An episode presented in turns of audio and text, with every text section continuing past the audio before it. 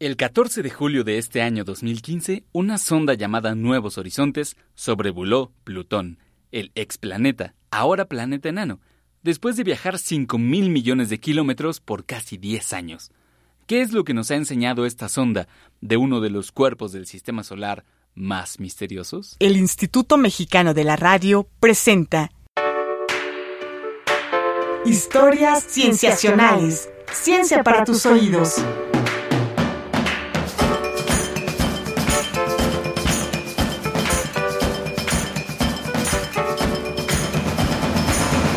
Bienvenidos a Historias Sensacionales. Mi nombre es Víctor Hernández y en este episodio hablaremos sobre Plutón. Ya hemos tocado el tema de este fascinante cuerpo del sistema solar en un episodio anterior en el que hablamos sobre los objetos transneptunianos. Para un recordatorio rápido, los objetos transneptunianos son todos aquellos objetos celestes que están más allá de la órbita de Neptuno. Eso incluye a Plutón y a otros planetas enanos descubiertos hasta ahora. Pero además se ha encontrado evidencia de una multitud de pequeños objetos que circundan al sistema solar llamado cinturón de Kuiper. Plutón es parte de este cinturón. En aquella ocasión, hablamos sobre toda la información que los objetos transneptunianos pueden darnos sobre el origen del sistema solar, porque se piensa que son muy viejos y que se formaron en el principio de nuestro sistema planetario. Pero esta vez tenemos una sorpresa, porque en la sonda Nuevos Horizontes nos permitieron enviar una invitación planetaria para que Plutón nos acompañara en una charla. Es, por supuesto, una entrevista telefónica, porque Plutón es solo un poco más pequeño que la Luna y hoy no nos prestaron el estudio más grande. Cada mensaje tarda 44 minutos en llegar de aquí a Plutón y luego otros 44 minutos de vuelta. Y el tiempo aumenta conforme Plutón se aleja un poco más de nosotros siguiendo su órbita. Pero gracias a la magia de la radio pudimos editarla y hacer que pareciera de viva voz, tal y como sería si Plutón estuviera aquí. Sin más preámbulos, Plutón. Entrevistas. Estamos en entrevista con Plutón. Plutón es un planeta enano, descubierto en 1930 por Clyde W. Tombaugh, un astrónomo estadounidense. Desde su descubrimiento fue considerado un planeta, pero en 2006 perdió esa categoría y pasó a ser un planeta enano, plutoide o plutino, según la Unión Astronómica Internacional. Es el objeto transneptuniano más grande hasta ahora descubierto, y ha aparecido en varias obras de ficción, ciencia ficción y ciencia secas. Plutón, muchas gracias por estar aquí. Gracias a ti, Víctor. Muchas gracias por invitarme. Es un gusto tenerlo aquí, señor Plutón. Eh, ¿Debo tratarlo de usted? Eh, de usted o de tú, como quieras. ¿Debo... ¿Debo tratarlo de planeta? Esa es la verdadera pregunta. bueno, realmente no me importa cómo me llamen. Mi nombre real es una combinación de la distancia al Sol, mi periodo orbital y la inclinación de mi órbita, que se dice en ecuaciones relativistas, que de todos modos no podrías pronunciar. Así que está bien si me quieres llamar Plutón, planeta Plutón, planeta enano Plutón o papá Plutón. Bueno, entonces le hablaré de usted y lo llamaré Plutón, a secas. Pasemos a hablar de su categorización de planeta. Para recordar, en 2006 hubo una propuesta para que cambiaran su categoría, debido sobre todo a que se descubrió que había otro objeto más o menos del tamaño de usted en el cinturón de Kuiper, llamado Eris. Si usted era un planeta, ¿por qué no Eris? Entonces, la Unión Astronómica Internacional discutió el caso, determinó una definición de planeta y usted ya no entraba en ella, porque, y cito, no ha limpiado su órbita de otros objetos. Es decir, hay por ahí asteroides que todavía pueblan su órbita, aunque todos sabemos en el fondo que el iniciador de esta desplanetización fue el astrónomo y divulgador Neil deGrasse Tyson, que en ese tiempo era el director del planetario de Nueva York, y a remodelar la exposición de los planetas dejó de incluirlo a usted. Él vio los problemas que vieron los otros astrónomos, pero actuó por su propia cuenta, lo cual desembocó en la reunión de la Unión Astronómica Internacional y en el cambio de categoría. Dígame, ¿usted odia a Neil deGrasse Tyson? Mm, pues la verdad, la verdad, la verdad, no lo odio. Ya lo he perdonado. Mm, sé que es una persona muy estricta y a veces me gustan sus chistes. Además, he de reconocerle que me gusta mucho la nueva versión de Cosmos. Nunca pensé que alguien pudiera superar a Sagan. Bueno, de hecho no lo supera, pero me gusta bastante, así es que ya lo he perdonado. ¿Cuál es su capítulo favorito de Cosmos? Eh, bueno, me gustó mucho el 3, sí, me gustó el 3, pero eh, la verdad es que no lo pude ver completo. Se tarda mucho en llegar la señal y me desesperé. Entiendo, entiendo. Bueno, aquí va otra pregunta. los astrónomos que votaron en su contra, ¿los odia? No, la verdad es que no. Eh, sé que la ciencia terrestre es así como funciona y además la estimo. Por lo que no, no odio a nadie. Pero dígame, ¿Plutón ama a alguien? Eh, pues la verdad es que me llevo bien con Neptuno. Mm, a veces es con quien cruzo órbita de vez en cuando, mm, pero con quien realmente me llevo bien, incluso al grado de decir que podría quererlo un poquito de Sacaronte, que es mi satélite mayor. Además, usted tiene una relación muy particular con Caronte. Aquí en la Tierra, bueno, tal vez usted no lo sepa, pero la Luna, que es nuestro único satélite, nos orbita. Bueno, está muy cerca del centro de la Tierra. Pero como Caronte es muy grande y usted es relativamente pequeño, en realidad Caronte no orbita alrededor de un punto que esté dentro de usted, sino que ambos cuerpos están orbitando un punto que está fuera de usted mismo. Se podría decir que tienen una relación casi única en que no se puede ver en ningún otro planeta del sistema solar. ¿Esto le parece a usted que es una relación especial? ¿Se siente orgulloso de esta relación? Eh, pues mm, digamos que siempre he sido muy especial por estar lejos de todos los que ahora son planetas. Ya estoy en otra categoría, pero eh, yo creo que sí, soy especial y alrededor de mí hay cosas especiales. Precisamente hablemos de lo que hay alrededor de usted. Usted tiene otras cuatro lunas que sepamos. O bueno, ¿tiene más? ¿Nos puede dar la primicia? Eh, en, en exclusiva. Ajá. Eh, creo que eso preferiría no tocarlo por ahora. La verdad es que he estado solo mucho tiempo y como que revelar mis secretos de un 2x3, pues, pues voy a dejar de ser nota y no me vas a volver a invitar. Mm, entiendo, entiendo. Entonces, hablemos de las cuatro lunas, además de Caronte, que conocemos. Está Cerbero, que sabemos que es la figura mitológica del perro que guardaba las puertas del inframundo. Está Estigia, que es el nombre del río que separa la Tierra del inframundo. Está Nix, está Hydra, otros seres mitológicos relacionados con el inframundo. ¿Qué nos puede contar de ellos que sea interesante? Bueno, pues de muy buena fuente. En el 2015, un, amigo me dijo por ahí que el telescopio espacial Hubble permitió averiguar que Nix e Hydra no están rotando sobre sus ejes, sino que lo hacen de una forma desordenada, al mismo tiempo que orbitan alrededor de mí, o sea, su servidor, y de Caronte, Mm, además, mm, déjame te cuento algo que mm, no le he contado a muchas personas, pero dicen por ahí los astrónomos que están, como dicen ustedes los mexicanos, sacados de onda porque un planeta tan pequeño pueda tener un conjunto tan complejo de satélites.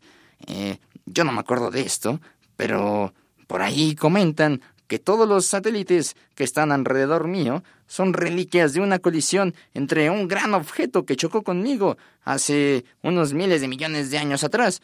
Pero la verdad no me acuerdo de nada. ¿A usted le interesaría conocer su pasado? Sí, sí, a todos nos gusta saber esas incógnitas. No solo el hombre se pregunta de dónde viene, también los planetoides nos preguntamos cuál es nuestro origen. Ah, entonces estaría dispuesto a colaborar con futuras misiones humanas que traten de develar su origen. Mm, claro, claro, siempre y cuando me envíen los resultados, porque mm, no vaya a ser que no me envíen nada y yo colabore y ¿qué, qué, hay para mí? Sí, realmente a veces los científicos no se preocupan por informar a sus objetos de estudio. E, e, es entendible, pero aquí va la última pregunta relacionada con sus satélites. Todos estos satélites, como dijimos, tienen nombres relacionados con el inframundo. ¿No le inquieta eso? Es un poco sombrío, ¿no? ¿No, no, no crea esto una atmósfera demasiado oscura alrededor de Plutón? Hmm, claro que no, ñaca ñaca. Ah, no, ¿verdad? me llegó ese programa alguna vez por aquí. No, la verdad, me agrada bastante. Dicen por ahí que el infierno es más divertido que el cielo. Además, me cae muy bien ese personaje de Hades que salió en una película animada que se llamaba Hércules. Me cayó muy bien, ¿a ti no te cayó bien? Pues me cayó bien, sí, sí. Definitivamente es un conjunto interesante de nombres. Como lo dijo una periodista del New Yorker, hasta parece una convención de bandas de metal de los 80. Pero bueno, hablando de música, vamos a escuchar esta canción. At the turn of the 20th century, astromathematician Percival Lowell Well, Papa's searching. Percival Lowell?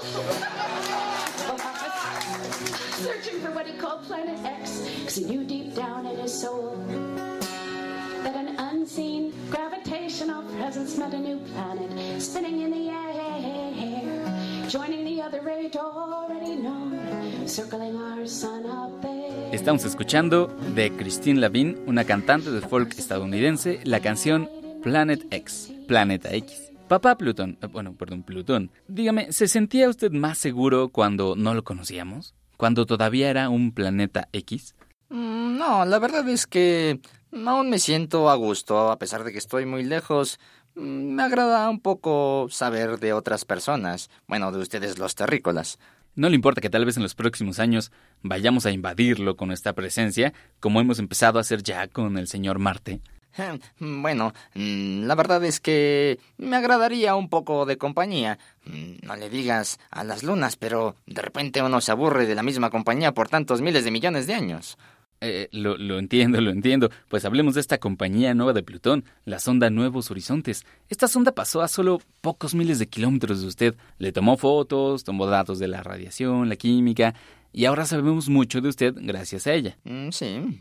Eh, ¿Nos podría contar un poco de eso? Ah, bueno, la verdad es que hmm, no soy de esas personas de muchas palabras, pero sí me, me alegré un poco de que viera algo diferente a las lunas. Muy bien, entonces, platiquemos. Platiquemos, por ejemplo, la sonda Nuevos Horizontes nos confirmó, bueno, que usted tiene una atmósfera, lo cual más o menos sabíamos, pero nos dijo que tiene una atmósfera de metano y nitrógeno. Lo interesante es que está perdiendo 500 toneladas de nitrógeno cada hora. ¿No? Eso, sumado en los miles de millones de años que usted tendría de edad, significaría perder casi todo el nitrógeno de su atmósfera. Entonces, lo que no sabemos es cómo regenera el nitrógeno que está en su atmósfera. Porque su atmósfera es grande, es mucho más grande de lo que se pensaba. Son casi 130 kilómetros de ancho de atmósfera. ¿Cómo se regenera su nitrógeno? Ah, pues la verdad es que, eh, mm, como te decía antes, revelar tan rápido mis secretos mm, podría hacer que ustedes perdieran el interés y ya me estás eh, ilusionando con recibir visitantes y si te digo ahorita, pues rompería el encanto. Dicen que ni tanto que queme al santo ni tanto que no la alumbre, así es que preferiría decirte que es un secreto. Ah, ya, cuéntenos. Mm, Pues mira, solo te podré decir que si son tan inteligentes como presumen, lo van a descubrir muy pronto. Entiendo. Está bien, aceptamos. Eh, a ver, entonces hablemos de su aspecto. Una de las fotos que le dio la vuelta al mundo más rápido es esta foto de Plutón en la que se observa que usted tiene un color rojizo y que además tiene como un corazón en su superficie. El color rojizo es porque estaba sonrojado. Em, sí, la verdad es que, mm, como dicen que aquí los diablos son de color rojo, quise ponerme guapo. no, la verdad es que es porque probablemente no haya algo que ver con la luz UV. Tiene que ver un poco con el metano y otros hidrocarburos más complejos. Hacen una serie de reacciones, se condensan al caer y me dan ese color rojizo. No es que esté sonrojado, aunque suena bonito. Claro, claro. Y digo, según estas nuevas fotos, es interesante también estas zonas que no tienen cráteres, porque bueno, uno pensaría que el estar tan cerca del cinturón de Kuiper donde hay muchos objetos, probablemente tendría muchos impactos de otros asteroides, pero este corazón que le vemos en la cara está muy liso. Entonces, la explicación más posible es que es una zona muy nueva, que tiene menos de 100 millones de años, lo cual significaría que usted tiene una geología en funcionamiento, es decir, que hay energía que mantiene el interior de su cuerpo en movimiento y que va sacando material hacia afuera. Es así. Eh, bueno, la verdad es que sí te voy a dar una exclusiva. Eh, mi corazoncito se ve liso porque no me he enamorado todavía. Ah, ya veo. No, no es cierto. No tiene ca- cicatrices. Sí, no. ¿Quién fuera Plutón? Sí, bueno, estando tan solo. Sí, entiendo. Vamos a hacer un corte aquí para continuar con esta entrevista exclusiva con Plutón después del corte. Vamos a un corte y regresamos. Tú escuchas historias cienciacionales. Ciencia para tus oídos. Ciencia para tus oídos.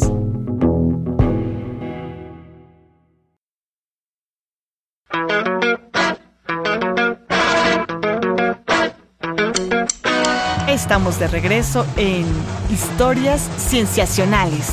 Ciencia para tus oídos. Ciencia para tus oídos.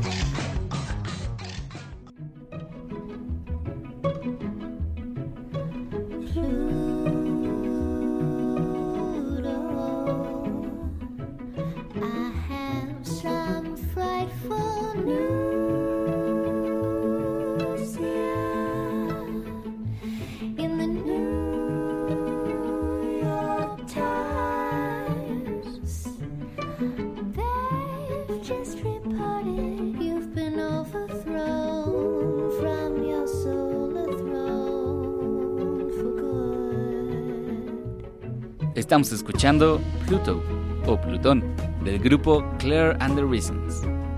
Antes de seguir la entrevista exclusiva con Plutón, vamos a una sección rápida sobre la sonda Nuevos Horizontes. Ciencia en el mundo. Y para esta sección nos acompaña José Ramón Sánchez para contarnos sobre la misión de Nuevos Horizontes. Hola Ramón, gracias por estar Hola aquí. Vic, muchas gracias por invitarme. Cuéntanos un poquito de esta misión Nuevos Horizontes. ¿Cuál es el objetivo que tiene esta misión? Eh, pues mira, podríamos decir muchísimas cosas sobre, sobre esta misión Nuevos Horizontes, pero es básicamente una misión espacial no tripulada de la Agencia Espacial Estadounidense, la NASA, y está destinada a explorar Plutón, un poco de sus satélites y probablemente el cinturón de Kuiper. La sonda se lanzó en Cabo Cañaveral en 2006, ya casi van a ser 10 años. 10 años, sí. fue, en- fue en el 19 de enero, eh, porque hubo una fecha original de lanzamiento. Ujú. Eh, la sonda New Horizons, también conocida como New Horizons, viajó primero hacia Júpiter, donde eh, llegó entre febrero y marzo de 2007. A su paso por Júpiter aprovechó un poco de la ayuda de la gravedad del planeta y incrementó su velocidad relativa a unos 14.484 kilómetros por hora y llegó al punto más cercano de Plutón hace unos cuantos días, el Ujú. 14 de julio de este mismo año, a eso de las 11.49.04. Tras dejar atrás a Plutón, no se quedó ahí mucho tiempo, la sonda probablemente sobrevuele uno o dos objetos del cinturón de Kuiper. Sí, porque una de las dudas que se tenía es por qué se tardaron tanto tiempo en llegar a Plutón y solo lo sobrevuelan, ¿no? O sea, ¿por qué no caen ahí? Pero creo que tiene que ver precisamente con que como va tan rápido, sería un gran gasto de energía detenerla. Entonces más bien pasan, toman fotos, toman datos y aprovechan igual y visitan otros objetos del cinturón de Kuiper. Pero hablemos un poco del costo total de la misión, que es alrededor de Más o cuánto. menos son unos 650 millones de dólares en un periodo de 15 años. Que uno piensa que es mucho, pero cuando se tienen los datos de cuánto costó, por ejemplo, cuánto cuestan los nuevos estadios de los equipos, es una cosa más o menos comparable. Entonces uno dice que preferimos ir a Plutón o tener un nuevo estadio para tu equipo favorito, pero pensemos, por ejemplo, en lo que lleva la sonda Nuevos Horizontes, o sea, además de la colección, de- además del conjunto de instrumentos eh, científicos, tiene algunas cosas Eh, interesantes. sí, bueno, pues eh, entre las curiosidades que lleva, tiene un disco compacto, pero no es cualquier disco compacto. Eh, un sitio web se dedicó a hacer una especie de concurso en el que pedían a la gente que mandara su nombre para que llegara hasta Plutón. Entonces, los nombres que se alcanzaron a juntar son unos un poco más de 400 mil. Lleva también una pieza de la Spaceship One, una bandera de los Estados Unidos, una moneda de 25 centavos de Florida y algo que yo creo que si yo descubriera un planeta a mí me gustaría que, que ocurriera o si yo descubriera algo en el mar también me gustaría, pero si fuera un planeta sería mucho mejor. Lleva eh, un poco de las cenizas del descubridor de Plutón, el astrónomo Clyde Tombaugh. Sí, a mí también me parece un detalle impresionante. O sea, ¿a quién no le gustaría cuando muera? Quiero que mis cenizas se lleven a Plutón. Y se cumplió. Pero para terminar esta sección, hablemos de desde cuándo se planeó esta Esto misión. se planeó desde hace ya bastantes años, creo que yo ni siquiera había nacido, desde 1989 y estuvo cerca de cancelarse, imagínate, no estaríamos hablando de esto, pero gracias a la tenacidad de Alan Stern, que era su director, logró que hasta ahora esta noticia esté en todas las agencias noticiosas del mundo. Y me parece que va a ser uno de los grandes logros, al menos de esta década, si no es que de esta primera mitad del siglo. No, yo creo que de esta década. Pensemos bien. Gracias, Ramón, por esta sección. No, gracias a ti, nos estamos viendo. Nos estamos viendo. Regresamos a la entrevista. Entrevistas. Seguimos en nuestra entrevista con Plutón, entrevista exclusiva. Estábamos hablando de todo lo que ha descubierto esta sonda Nuevos Horizontes. Hablamos ya acerca de que Plutón probablemente tiene una geología en funcionamiento, de que tiene muchas cosas nuevas en la atmósfera. También la sonda Nuevos Horizontes permitió medirlo con más precisión, lo cual resultó en que es más grande que Eris, el otro planeta enano que se pensaba que era más grande que Plutón. Pero también nos permitió ver que tiene una serie de montañas muy grandes que se, se sospecha que son de hielo, ya sea de hielo de monóxido de carbono, de metano, de nitrógeno. Todas estas cosas son muy interesantes y caracterizan a Plutón como uno de los objetos más interesantes del sistema solar. Y lo cierto es que ha sido uno de los objetos más interesantes del sistema solar desde hace mucho tiempo, incluso un poquito desde antes de su descubrimiento. Hablemos de cómo Plutón ha sido una parte importante en las obras de ficción a lo largo de todos estos años. Mencionemos que son al menos 24 obras literarias de ficción, sin contar películas, series de televisión, de animación o de videojuegos. Plutón, usted es parte de la cultura popular de nuestro planeta. ¿Cómo se siente eso? Eh, pues bien, para haber estado solo tanto tiempo, eh, me llena de honor el poder formar parte de la ciencia ficción. Sí, porque además, como es tanto un elemento importante de la cultura popular, también fue por eso que mucha gente protestó cuando se le quitó su categoría de planeta. Pero hablemos de esto de que se pensaba en Plutón incluso antes de que se descubriera. El escritor estadounidense H.P. Lovecraft tiene una, una mitología muy interesante, sobre todo orientada hacia el terror, y él hablaba de un planeta desconocido llamado Yugoth y escribió acerca de ese planeta antes de que se descubriera Plutón. Y cuando se descubrió Plutón, él escribió una carta a sus amigos diciendo, yo creo que Plutón es Yugot. Lo interesante con Yugot es que ahí vive una raza extraterrestre fungoide con forma de crustáceo del tamaño de un humano, alas enormes, múltiples apéndices en el cuerpo, que se llaman los Migo. ¿Cómo podemos saber que no viven en usted los Migo y que vendrán a invadirnos un día? Mm, yo creo que la pregunta interesante en este caso es ¿qué va a pasar con todos aquellos niños que reprobaron por decir que Plutón no era un planeta y por eso no pasaron la primaria? Eso me parece una pregunta más prioritaria. Entiendo, está evadiendo la pregunta, entonces vamos a pasar a lo siguiente. Los nuevos nombres que se proponen para las regiones de Plutón. Muchos de estos nombres son propuestos, todavía no han sido aceptados por la Unión Astronómica Internacional, pero tienen que ver con muchas obras de la ficción que están relacionadas con Plutón y nombres relacionados con la mitología del inframundo en diferentes religiones del planeta. Por ejemplo, tenemos a Krun, un señor del inframundo de la religión mandayana de la región de Irán e Irak, o Alá, la diosa de la cosecha del pueblo de Ibo de Nigeria. Tenemos una región dedicada a Tulu, una deidad que inventada por Lovecraft. Tenemos a Balrog, el monstruo del inframundo del Señor de los Anillos que mató a Gandalf. Perdón, ya había visto esa película, ¿verdad? Em, no me la acabas de spoilerear, pero muchas gracias. Lo siento, bueno. También está Mengpo, la diosa budista del olvido y la amnesia, que hace que olvides tu vida en cuanto entras al inframundo.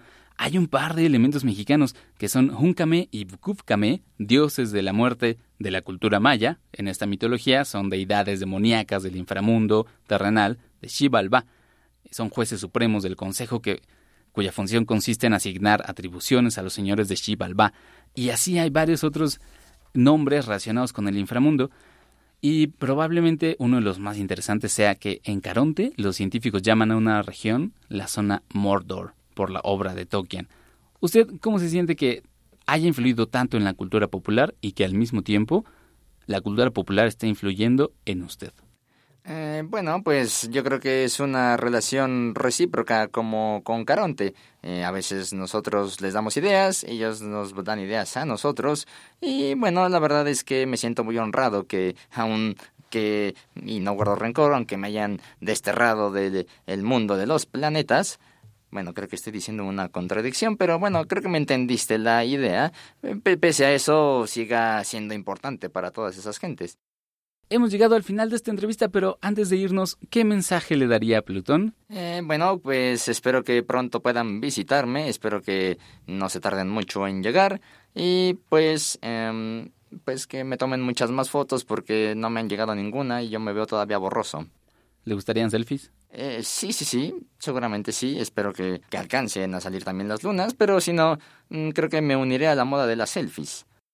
Entendido. Entonces, Plutón, Muchas gracias por estar con nosotros. Eh, gracias a ustedes por haberme eh, pasado esta llamada. Fue muy divertido para mí. Nos despediremos con esta última pieza sobre Plutón de Jaime López, La última vez que estuve en Plutón.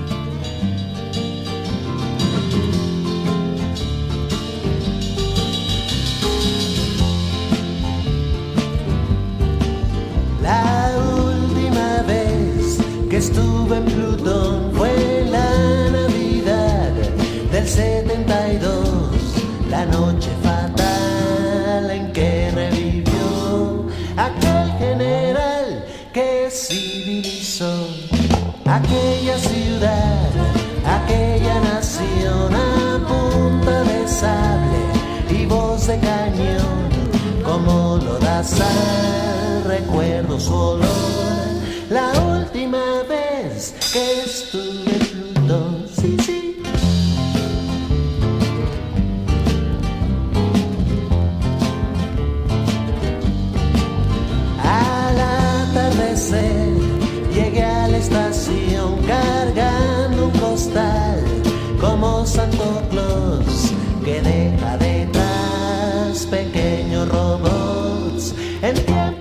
paz, juguetes de acción para levantar algún paredón, para ametrallar cualquier sensación.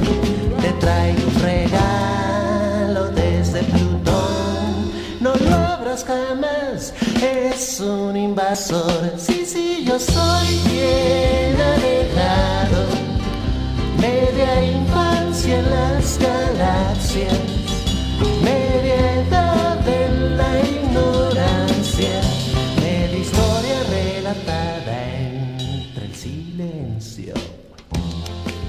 Esto ha sido todo en este episodio de Historias Cienciacionales.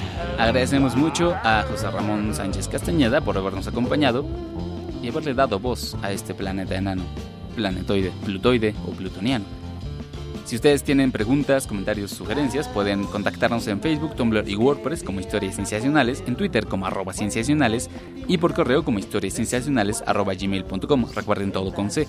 Participaron en la realización de este programa Marcela Montiel en producción y edición, Carolina Durán en diseño de audio y edición, Roberto Portillo en grabación y edición y Manuel Compatidla en los controles técnicos.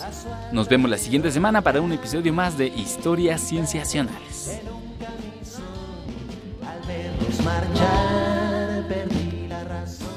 El Instituto Mexicano de la Radio presentó Historias Cienciacionales. Ciencia para tus oídos.